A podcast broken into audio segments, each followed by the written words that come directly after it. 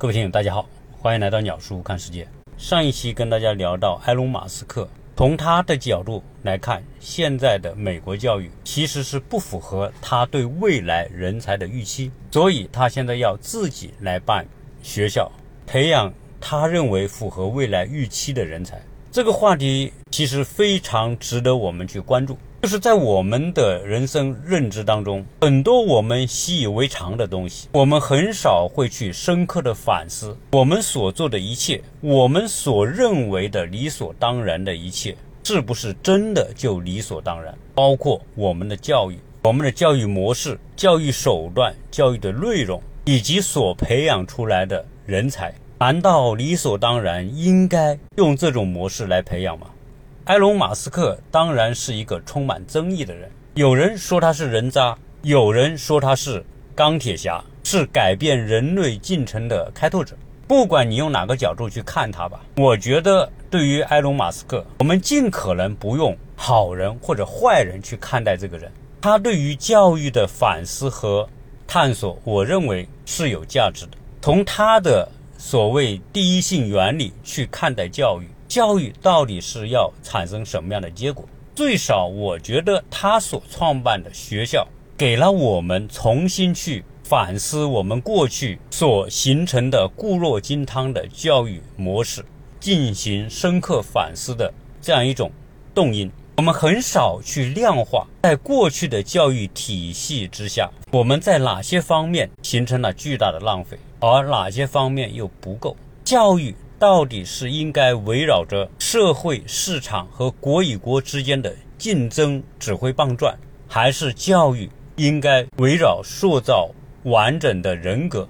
由于做节目的原因，也由于我经常会谈到中美教育的比较，所以有非常多的听友很愿意跟我去探讨关于教育的话题，因为他们的很多小孩就处在这样一个教育抉择的阶段。到底是应该让小孩选择国内教育之路，还是留学教育之路？其实这种选择有时候真的也像是开盲盒，抱着侥幸的心理来做一个决定。而我个人认为，对教育的开盲盒式的选择，完全是可以避免。如何避免呢？如果有兴趣的听友，可以对“鸟叔看世界”这个专辑进行关注或者是订阅，也欢迎大家加我的微信。幺八六零七三幺八二零零，对于教育的认知同样没有标准答案，只有针对每个小孩的情况，尽可能的寻找与他相匹配的教育环境、教育手段或者是教育资源。所以，教育本质上是一颗种子和它的土壤环境之间的匹配度。每个孩子就是一颗种子。而你所选择的学校、选择的教育方式、教育途径，其实是给这个种子匹配一个相应的环境。所以很多人会请所谓的学习顾问、留学顾问、择校顾问，本质上要解决的是这个问题。但是当下我们会看到很多人去选择一些教育机构来给自己孩子做顾问，其实是选择能够帮助自己小孩进入到。最知名学校的那些机构，所以从这点来说，这完全是两个不同的目标。而在现在这种社会竞争的公众意识之下，人们很本能的会选择那些可以帮助自己孩子进入名校的途径，却很少重视孩子个人的情况、条件和环境之间的匹配。可以说，我们今天这样一个社会。就是一个竞争主导了一切的社会。这种竞争带来的是什么？是一切以功利为导向。所以在竞争和功利相互作用的环境之下，使得我们大部分的人忘记了我们出生来到这个世界到底是要获得什么。我们以前经常听到有人说一句话：“我们已经走得太远，可是我们却忘记了我们为什么而出发。”同样，我们大部分人。在这种环境之下，我们的人生活得太焦虑，以至于我们不知道我们作为人来到这个世界的目的是什么。所以在这期节目，我特别想跟大家分享一篇文章。写这篇文章的是大家都知道的一个作家，叫莫言。莫言的很多作品其实大家都非常熟悉，比。如说红高粱、丰乳回豚、白鹿原等等。客观的来讲，莫言确实是一个有水平的作家。我觉得他的水平不仅在于他的小说，更在于他借助他的文学作品所反映出的他对社会现实的思考。所以，莫言是一个有思想深度的作家。作为我来说，我是喜欢这一类的作家。那他的这篇文章抛出了他对人类的终极思考，我呢就一边分享他的内容，同时也可能会掺杂我自己对这些问题的一些认知。首先，他这篇文章的题目就非常的令我震撼。他说：“人类的好日子不多了，文学也毫无意义。”看到这样的标题，其实很多人会本能的觉得这是一种非常消极的看待世界的方法，因为现在人很习惯于用正能量或者负能量来衡量一切，而且我们这个社会由于被竞争意识所裹挟，所有认为是推动或者是喜欢竞争的，或者是敢于竞争的，都被赋予正能量，而那些排斥、逃避竞争的，可能会被赋予负能量。那我们看看。莫言站在他的角度，他到底是正能量还是负能量？十分的聪明，我们用五分，留下五分给子孙。我不知道大家听完这句话会有什么样的一种感觉。如果你能理解这句话，请大家在留言当中重复一下：十分的聪明，我们用五分，留下五分给子孙。这句话在留言框中。其实这篇文章是莫言的在某一次会议上的发言的内容。我很喜欢听莫言的一些演讲或者是发言，因为他在公众场合所发言的那些内容，确实透露着他个人深邃的哲学思维和某一种程度的超然态度。有人说，凭这一篇演讲，莫言就应该获得诺贝尔奖，特别是在今天的这个时刻。这篇文章非常值得我们去反思，我们当下所面临和所做的一切。莫言在演讲当中说：“人类社会轰轰闹闹、乱七八糟，灯红酒绿、声色犬马，看上去无比的复杂。但认真一想，也不过是贫困者追逐富贵，富贵者追逐享乐和刺激，基本上就那么一点事。”莫言这一句话，就把我们今天所看到的社会的林林总总的一切概括无疑。中国古代有大贤人司马迁说过：“天下熙熙，皆为利来；天下攘攘，皆为利往。”也就是莫言所说的那句话的同义词。中国的圣人孔子也说过类似的话，叫“富以贵，人之所欲也；贫以贱。”人之所恶也。他用中国老百姓最通俗的一句话，也是《增广贤文》里面的一句话，叫“穷在大街无人问，富在深山有远亲”。所有的人都嫌贫爱富，这是深植于人心当中的一种基因。所以，无论是圣人还是老百姓，无论是知识分子还是文盲，都对于贫困和富贵的关系有非常清醒的认知。为什么人们会厌恶贫困？因为贫困者不能够尽情地满足自己的欲望，无论是食欲还是性欲，无论是虚荣心还是爱美之心，无论是去医院看病不排队，还是坐飞机头等舱，都必须用金钱来满足，用金钱来实现。金钱就是人们满足自己欲望的交换条件和筹码。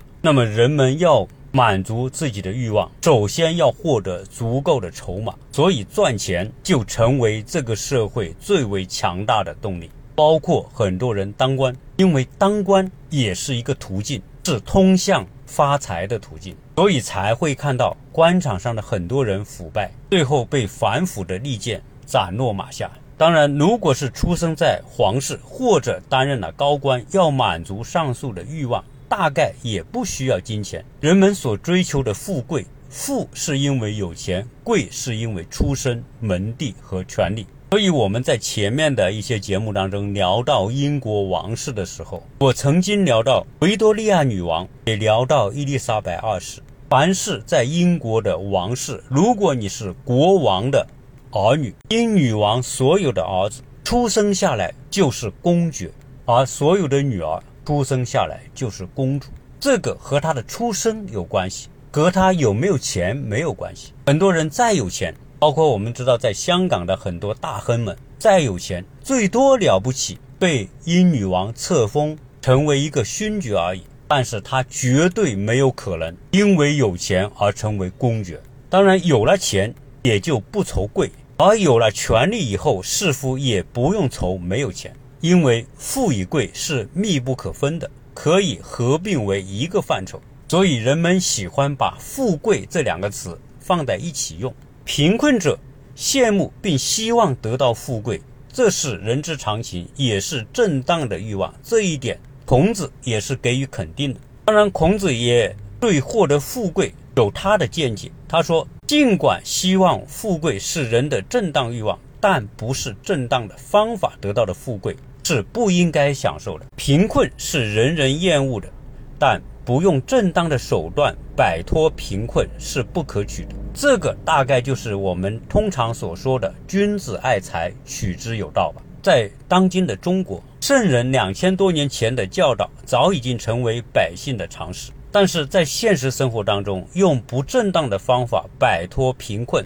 的人是比比皆是；用不正当的方式脱贫致富但没有受到惩罚的人也是比比皆是。所以，显然孔子的很多教诲，我们人人在嘴里都会说，但是在行动上就是另外一番样子。虽然。痛骂着那些用不正当的方式脱贫致富的人，但是只要自己有了机会，也会那样做的人，更是比比皆是。所以人们经常所说的“世风日下，人心不古”，说的可能就是这种情况吧。所以古之人人君子，多有不羡钱财、不慕富贵者。像孔子的弟子颜回，他就说：“一膳食，一瓢饮，在陋巷。”不堪其忧，回也不改其乐。说三国的时候，有一个高人叫管宁，他在锄地的时候挖出了一块金子，他就当没有看到。跟他一起挖地的人看到金子之后，捡起来看了一下，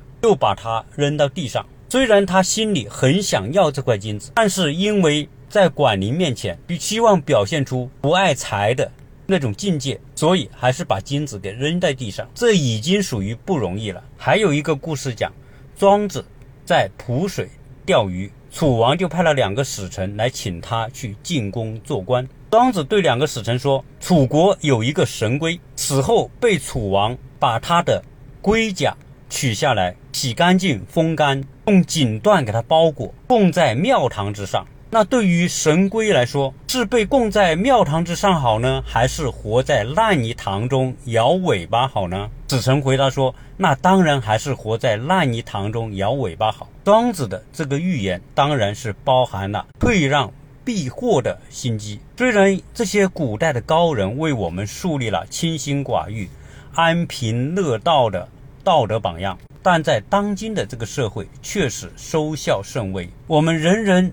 追名逐利，如蚊似血，如影逐臭，就如同蚊子喜欢吸血，苍蝇喜欢追逐腐烂的臭肉，从古至今而酿成了许许多多的悲剧，当然也演出了许多的喜剧。文学作为反映社会生活的艺术形式，当然会把这个问题作为自己的研究和描写的最重要的素材。文学家。大多也是爱财富、逐名利的，但文学却是批判富人、歌颂穷人的。当然，文学当中批判的富人是为富不仁或通过不正当手段致富的富人，而文学当中歌颂的穷人是虽然穷但不失人格尊严的穷人。说到这里啊，我们回顾莫言所写的很多小说。大家会发现一个共同的特点，他所描写的故事都是以他的家乡所发生的在解放前的故事。比如说抗日战争，日本人打进中国，他们家乡所发生的那些事情。不管我们看到的红高粱也好，丰乳回屯也好，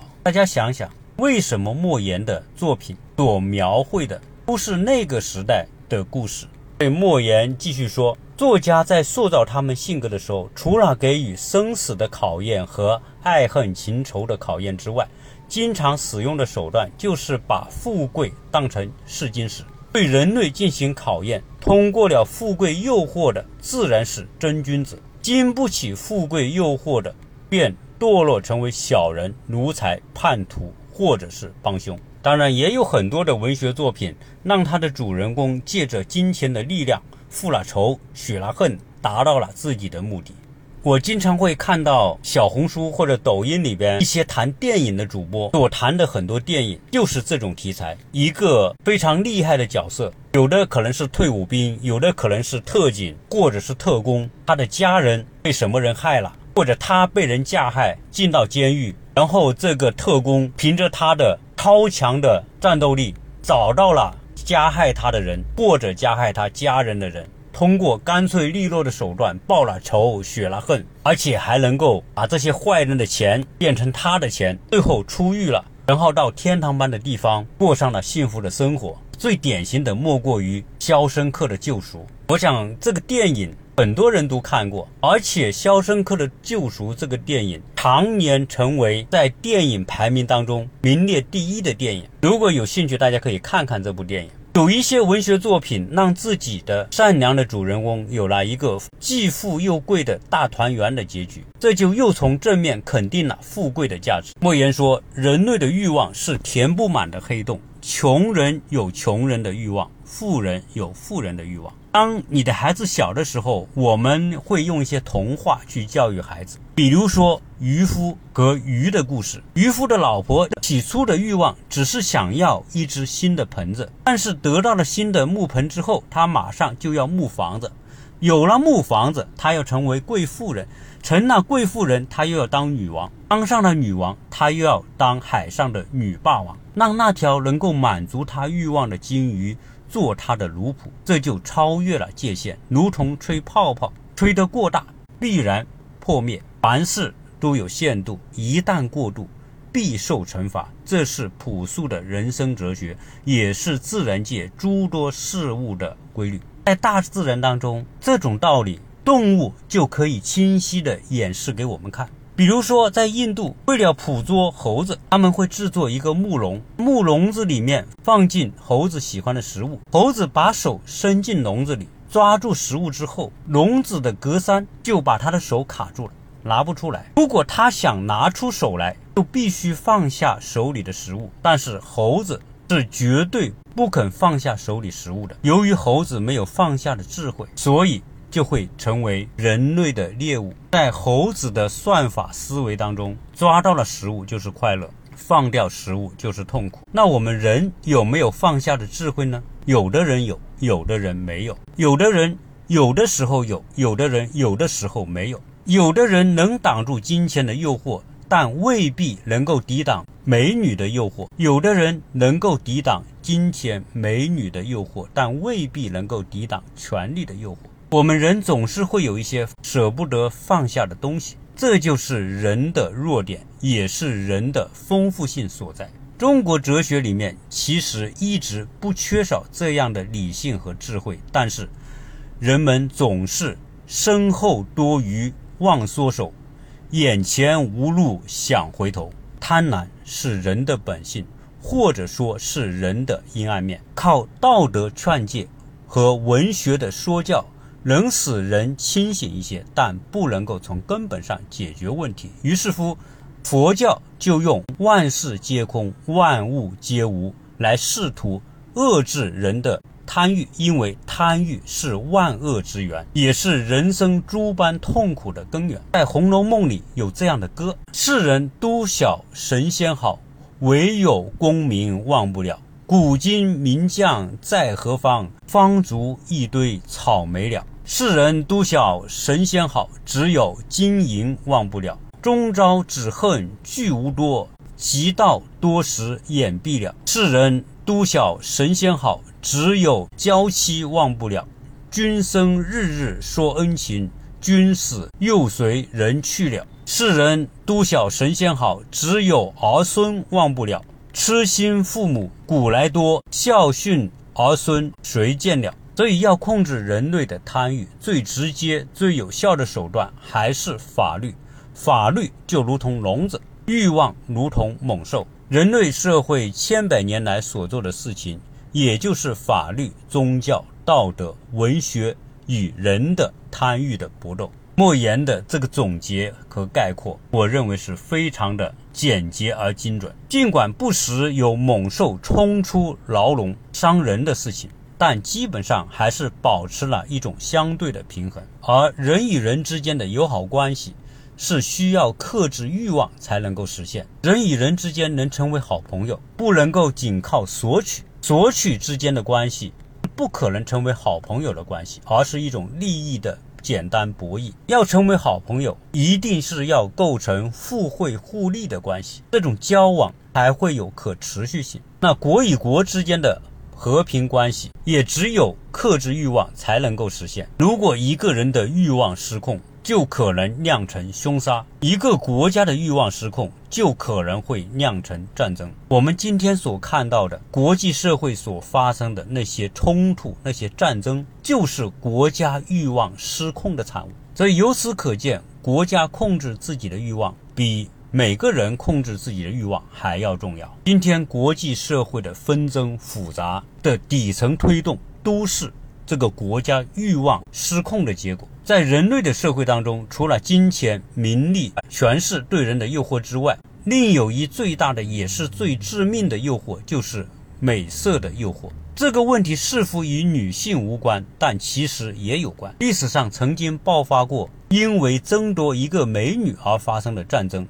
也曾经因为美女让某些统治者丢掉了江山社稷。绝对的否定色欲当然是不对的，因为没有了这欲望，人类社会也就没有办法延续。中国历代的统治者对人性的欲望基本上是持否定态度的，但他们多半是口是心非。尽管深宫当中妻妾成群，但是民间却要存天理，灭人欲。男女之情被视为洪水猛兽，这样的观念体现在封建王朝的法律和道德中。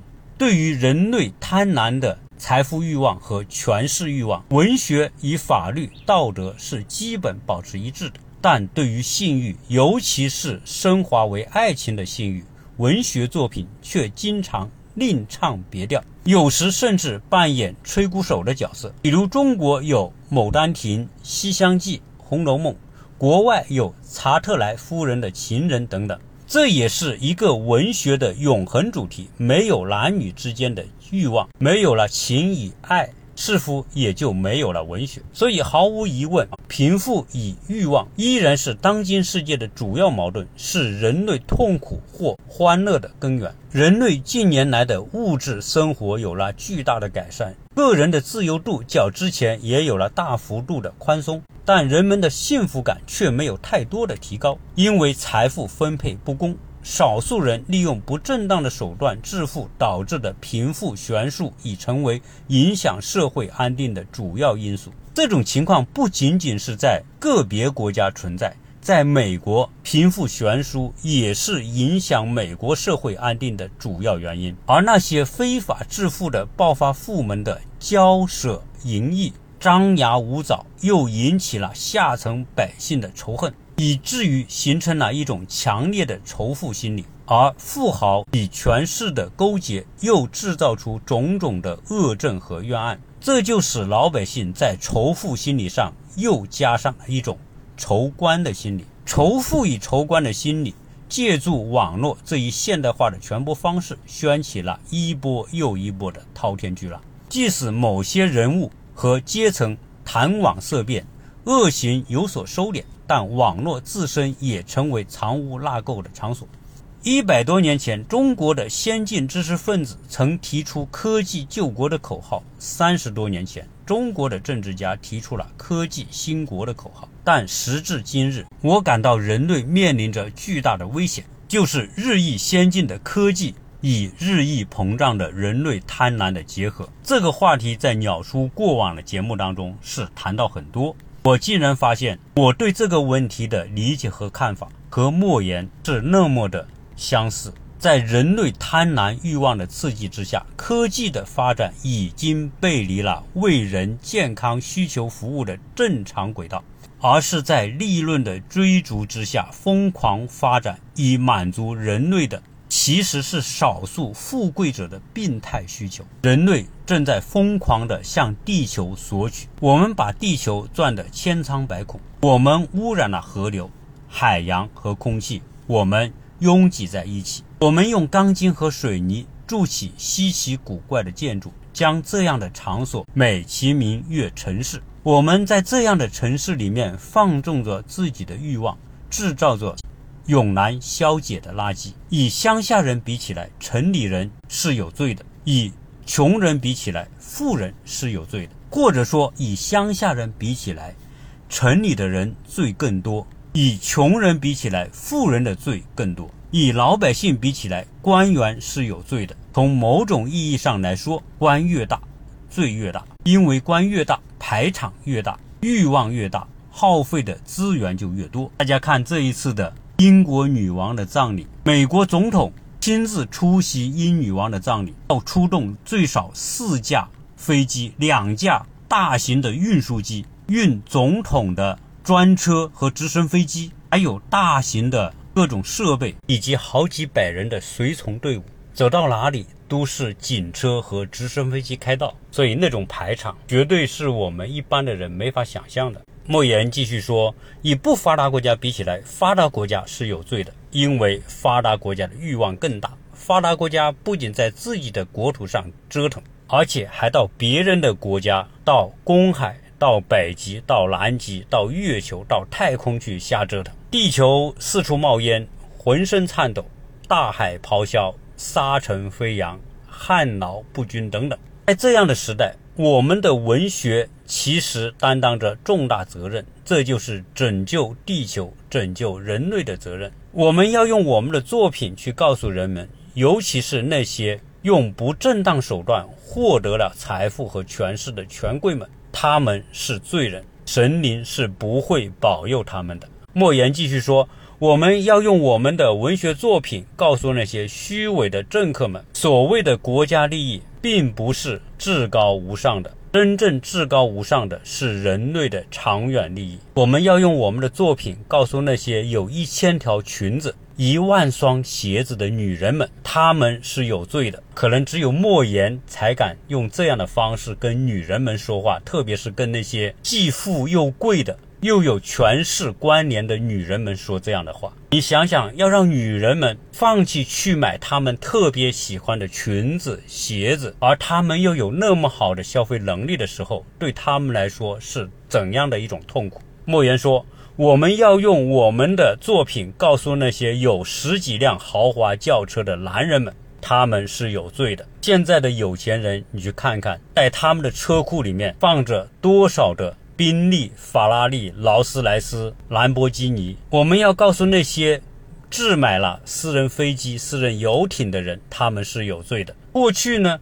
更多的是欧洲的富豪、美国的富豪，他们喜欢买私人飞机、私人游艇。你要到洛杉矶、到旧金山的那些远海的港口码头去看看，大量的私人游艇俱乐部停放的那些游艇，随便一辆游艇就是几千万美元、上亿美元，甚至十几亿美元。莫言继续说，尽管在这个世界上。有了钱就可以为所欲为，但是他们的为所欲为是对人类的犯罪，即便他们的钱是用合法的手段挣来的。我觉得莫言说这句话是非常有力度，同时又非常有高度，而让那些真正的有钱人无法反驳。我自己的感觉是，很多人因为拥有某种资源、某一种条件，所以他们可以变得富可敌国，但其实。他们赚那么多的钱，他们可能十辈子也花不完。但是这些人拥有这么多钱之后，他们的消费观念就会变得极其的扭曲，还会有我们经常说的那句话：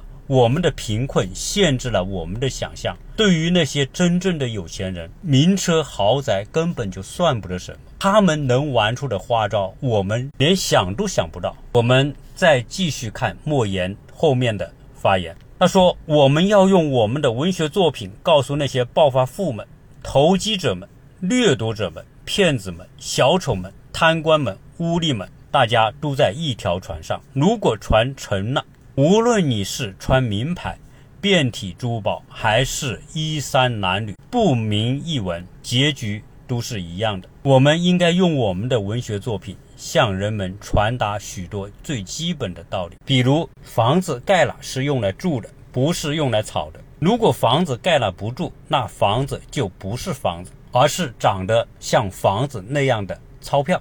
我们要让人们记起来，在人类没有发明空调之前，热死的人并不比现在多；在人类没有发明电灯之前，近视眼远比现在少。在没有电视之前，人们的业余生活照样很丰富。有了网络之后，人们头脑里并没有比之前储存更多有用的信息。没有网络前，傻瓜似乎比现在少。不知道大家是否同意？我是非常的认可这几句话。我记得我们小的时候，真的什么都没有，常常是很多人挤在一个房间里面。但是回想起我们童年时候所经历的、所玩的、所结识的那些伙伴，远远比现在衣食无忧、住在豪宅里面的孩子们的童年经历要丰富的多。我们要通过文学作品让人们知道，交通的便捷使人们失去了旅游的快乐，通讯的便捷使人们失去了通信的幸福，食物的过剩使人们失去了吃的滋味。性的易得使人们失去了恋爱的能力，这些话充满哲理吧？现在还有谁会拿出信纸来写一封信，把信装在信封里，去贴上一张邮票，把一封信寄出去呢？如果你是活在八十年代甚至九十年代，写信是否是一种主要的通信方式？那个时候的恋爱者向恋爱的对象发出一封信，然后等待着。对象把信给你寄回来，那种期待所蕴含的幸福，是现在的人用手机、用视频远远感受不到的。在七八十年代，一封家书会蕴含极其丰富的人间的情感。现在这种情感，在我们生活当中都已经消失了。我们要通过文学作品告诉人们，没有必要用那么快的速度发展，没有必要让动物和植物长得那么快。因为动物和植物长得快了就不好吃，就没有营养，就含有激素和其他的毒药。我们要通过文学作品告诉人们，在资本、贪欲、权势刺激下的科学的病态的发展，已经使人类生活丧失了许多情趣，且充满了危机。我们要通过文学作品告诉人们，悠着点，慢着点，十分聪明。只用五分，留下五分给子孙。唉，这个话其实我是太认同了。我们今天所开发的资源，我们全世界只争朝夕的技术的开发，到底是为了什么？有时候我们只能想象说啊，我们少开发一点矿产资源，少破坏一点环境，留一点矿产资源，留一点环境给我们的子孙后代。其实我们很难去设想，我们的科技的发展程度何曾不是一种资源？很多的科技发明和发现，今天我们不发明、不发现、不创造，把它留给我们的后代去开发、去发明、去创造，同样是留给我们后代一种机会。当然，这种话是站在全人类的高度来说的。因为在国与国之间竞争的这种生态环境之下，都给了任何一个国家追求科技进步和发展的正确性，而所有的这些发展的正确性合在一起，带来的恰恰是过度消耗本来属于我们下一代、下一代再下一代的生存资源。如果认同鸟叔这句话的，请在你的留言当中留下。认同鸟叔这句话。这期节目的很多内容是莫言的发言，以及掺杂着鸟叔个人的一些感慨和评论。我们要用我们的文学作品告诉人们，维持人类生命的最基本的物质是阳光、空气、食物和水，其他的都是奢侈品。人类的好日子已经不多了。当人们在沙漠中时，就会明白。水和食物比黄金和钻石更珍贵。当地震和海啸发生时，人们才会明白，无论多么豪华的别墅和公馆，在大自然的巨掌里，都是一团泥巴。当人类把地球折腾得不合适居住的时候，那时什么国家、民族、政党、股票都变得毫无意义。当然，文学也毫无意义。我们的文学真能使人类的贪欲，尤其是国家的贪欲有所收敛吗？结论是悲观的。尽管结论是悲观的，但我们不能够放弃努力，因为这不仅仅是救他人，同时也是救自己。鸟叔在美国的时候画了一幅画，这幅画是一个巨大的轮子，在这个轮子的里边。外边、上面、下面都有很多的人。这个轮子，这个轮子代表着我们这个社会前进的速度。其实，整个的人类社会都被发展速度所裹挟。我画那幅画是想表达我自己的理解。虽然整个社会都知道这种发展速度的前方可能是巨大的悬崖或者是坑，但是没有人愿意停下这个轮子。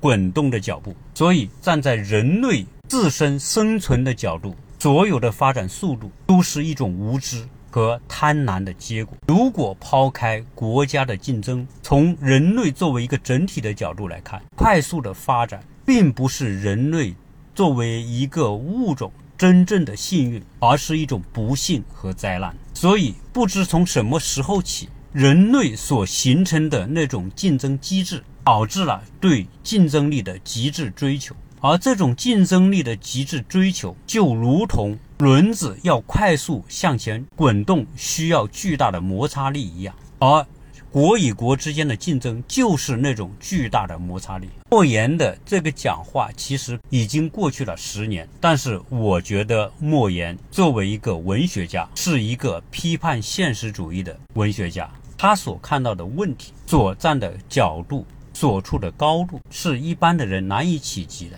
所以当我看到他的这篇讲话之后，我除了感慨还是感慨，因为我曾经所画的很多画，就是莫言这个讲话的内容的另外一种体现。如果有兴趣，在听完我这期节目之后，可以翻一下鸟叔的朋友圈。如果你没有加鸟叔的微信，可以加一下鸟叔的微信幺八六零七三幺八二零零。在你看完鸟叔朋友圈的那些话之后，你再来回味一下莫言的这个讲话，看看你有什么样的感受。欢迎大家多多分享，思想的分享是我们这期节目的最主要的目的所在。